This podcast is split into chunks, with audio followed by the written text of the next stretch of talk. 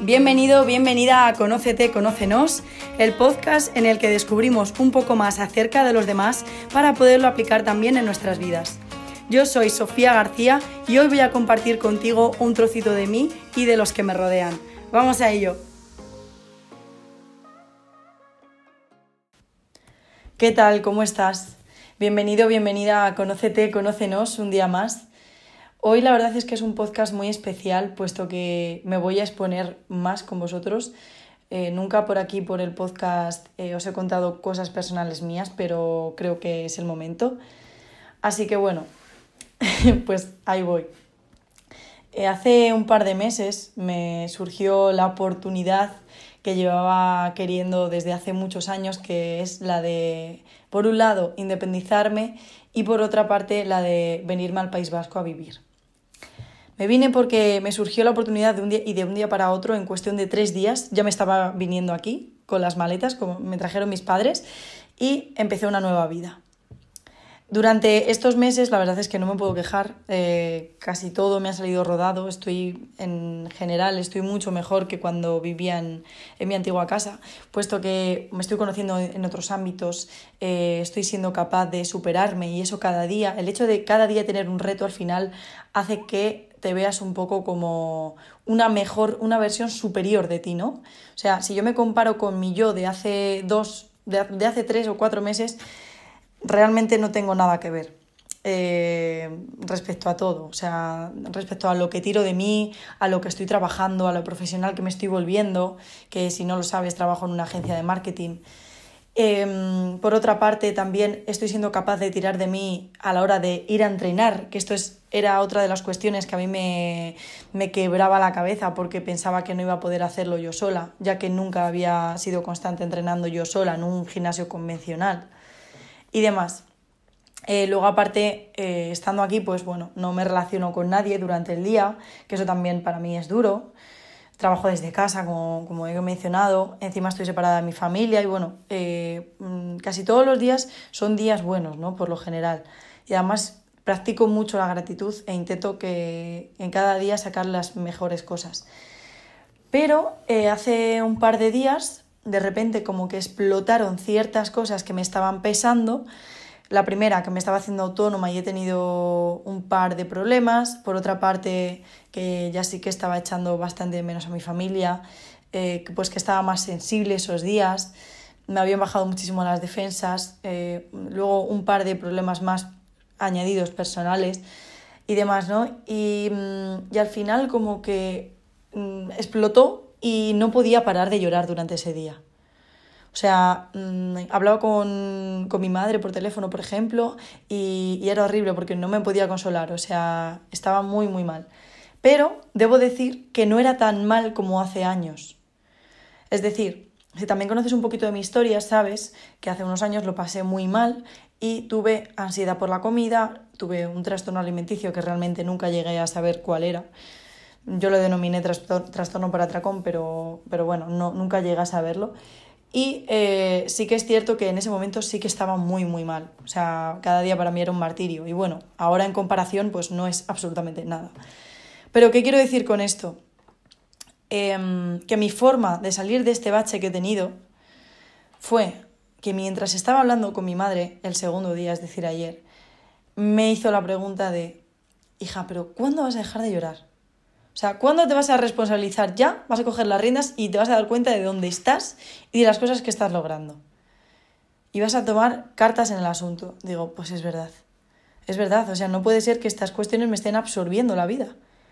O sea, sin, ir a entrenar, eh, estaba en casa desganada, no, sin, ganas de comer, y lo que os digo, llorando todo el día, como, como alma en pena. Y al final creo que esta es un poco eh, la solución a cada problema, ¿no? Sí que es cierto que, bueno, en este caso, en, el que, en este que yo he tenido, han sido un par de días, es muy poco tiempo.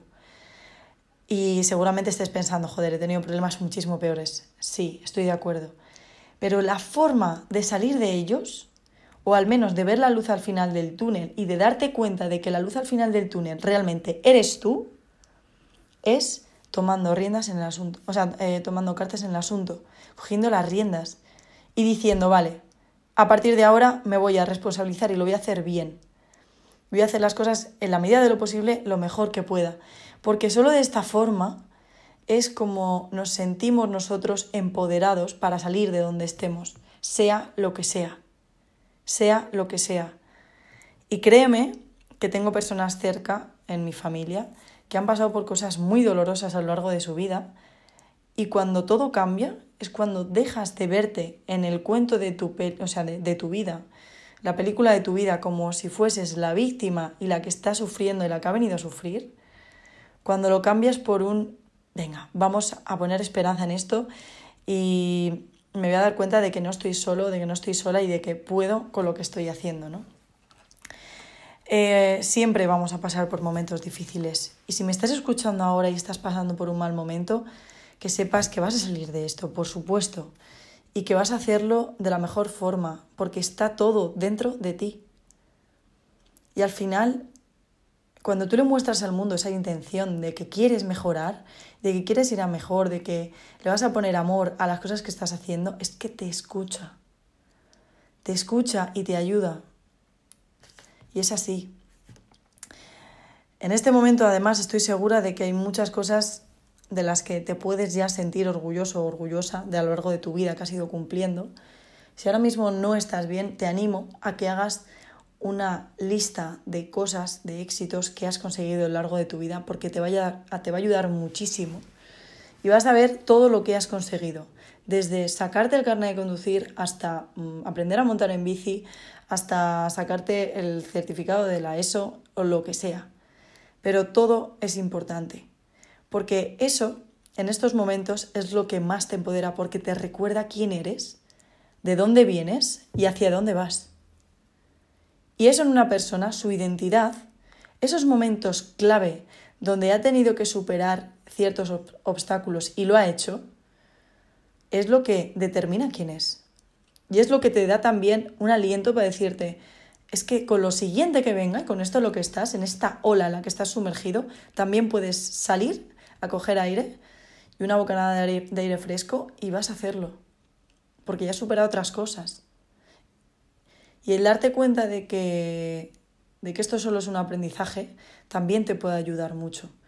El saber que la vida te está mostrando algo, que te lo está poniendo en bandeja para que seas capaz de sacar esos aprendizajes y de experimentar en tus propias carnes este dolor, para después, quién sabe, poder ayudar a otros, poder ayudarte a ti o simplemente aprender la lección, eso ya solamente debería ser una razón para poder salir de esto airoso.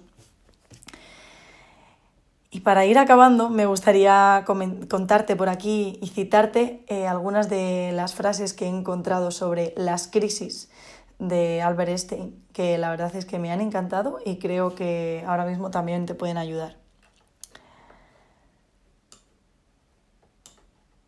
No pretendamos que las cosas cambien si siempre hacemos lo mismo. La crisis es la mejor bendición que puede sucederles a personas y países porque la crisis trae por progresos. La creatividad nace de la angustia como el día nace de la noche oscura. es en la crisis donde nacen la inventiva, los descubrimientos y las grandes estrategias. Quien supera la crisis se supera a sí mismo sin quedar superado. Quien atribuye a la crisis sus fracasos y penurias violenta su propio talento y respeta más a los problemas que a, las soluciones. Totalmente, totalmente. La verdadera crisis es la crisis de la incompetencia. El inconveniente de las personas y los países es la pereza para encontrar salidas y soluciones. Sin crisis no hay desafíos, sin desafíos la vida es una rutina, una lenta agonía. Sin crisis no hay méritos. Es en la crisis donde aflora lo mejor de cada uno, porque sin crisis todo viento es caricia. Es verdad. Necesitamos cosas que nos supongan retos, miedos, dolores, frustraciones, desalientos, para poder darnos cuenta de cuando realmente todo va bien. Así que cuestiónate si realmente ahora no te está yendo tan bien como te gustaría. Hablar de crisis es promoverla y callar en la crisis es exaltar el conformismo. En vez de esto, trabajemos duro, totalmente. Acabemos de una vez con, una, con la única crisis amenazadora, que es la tragedia de no querer luchar por superarla. Total. Cada día, esto ya es mío, cada día estamos tomando decisiones, constantemente estamos tomando decisiones más fáciles, más difíciles, que nos suponen más o menos esfuerzo, pero en cada momento estamos decidiendo si queremos ir hacia la derecha o queremos ir hacia la izquierda.